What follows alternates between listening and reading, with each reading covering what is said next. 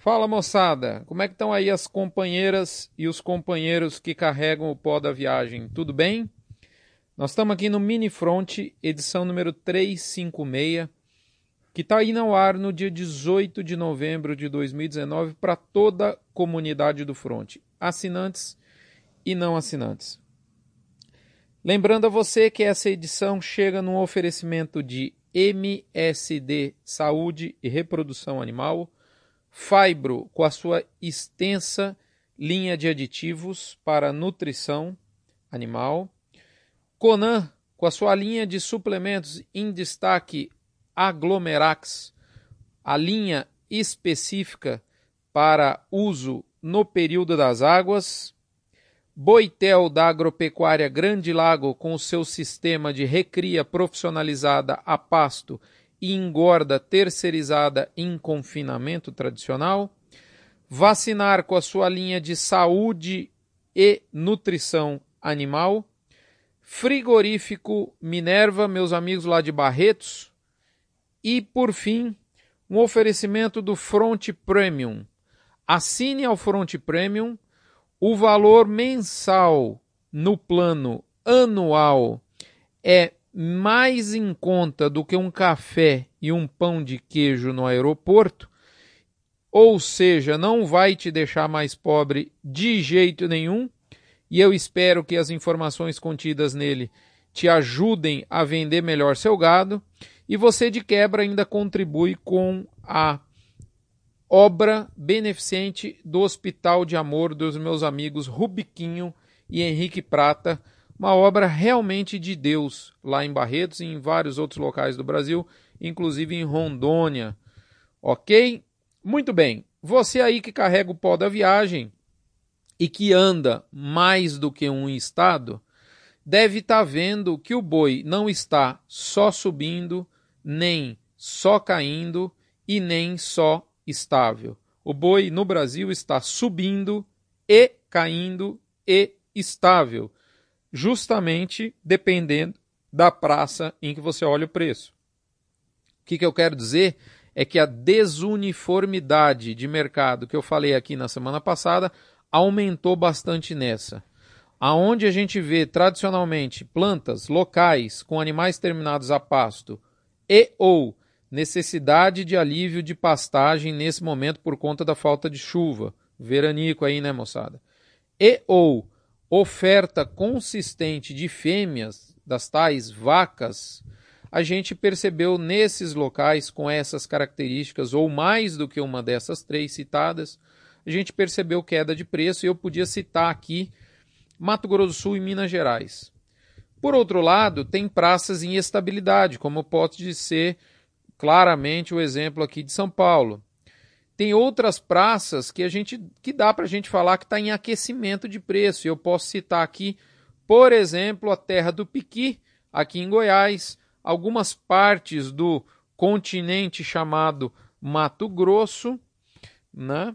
E principalmente a maior alta da semana que a gente observou foi lá o, o Rio Grande Amado, Rio Grande do Sul. Gauchada tá faceira da vida, mais contente que pinto no lixo.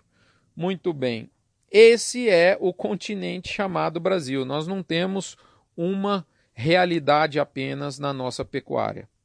A gente percebe que a ressaca que a venda do atacado de carne, tanto o com osso quanto o sem osso, está sentindo nesse momento, ela está, por sinal, muito típica.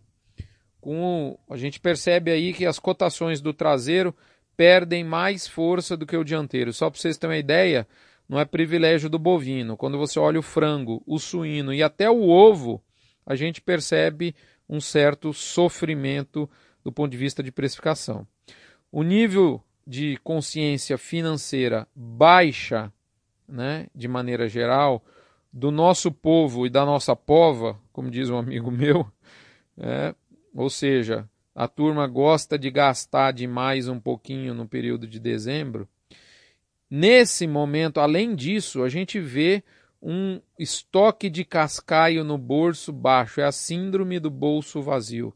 Você, mãe, que está aí me escutando, que já teve seus filhos saindo de casa para estudar ou morar fora, teve a síndrome do ninho vazio. Pois bem, tem a síndrome do bolso vazio, que é o que acontece geralmente no começo do ano, depois que a turma faz umas dívidas meio fora de hora é, durante as festas e, além disso, ainda é, gosta de, de, de gastar um pouquinho, um pouquinho mais do que devia. Né?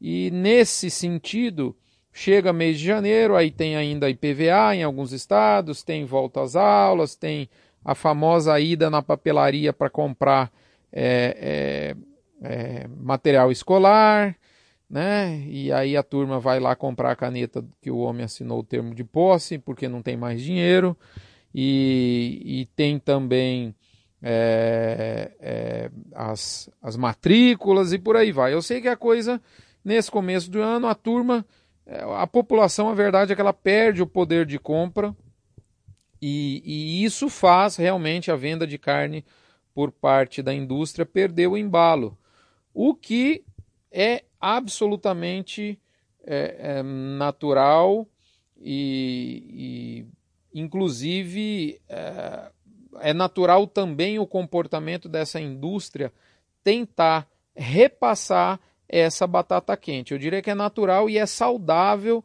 para é, toda a cadeia esse, a tentativa desse repasse, porque você tem um importante elo tentando manter margem.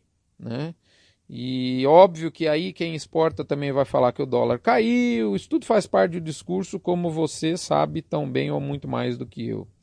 E para terminar o, a dificuldade do momento, o varejo me resolve subir margem nesse momento. Então, subir preço, inclusive, ele está comprando mais barato e ele está subindo preço, ele está recuperando margem, ele recuperou margem fortemente. Isso não ajuda no escoamento de maneira geral. Então, a ponta final acaba sentindo mesmo. O fato que a gente pode citar também de concreto é que a gente vê muitos diferenciais de base abrindo nesse momento, aí como por exemplo Mato Grosso do Sul e o próprio estado de Goiás, para citar apenas dois. É, por outro lado, é inegável que o poder do pecuarista existe nesse momento no sentido de refutar essa pressão.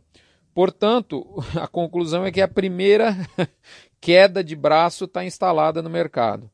Nesse momento não há muita andorinha para fazer verão, ou seja, não há muita boiada gorda para fazer pressão.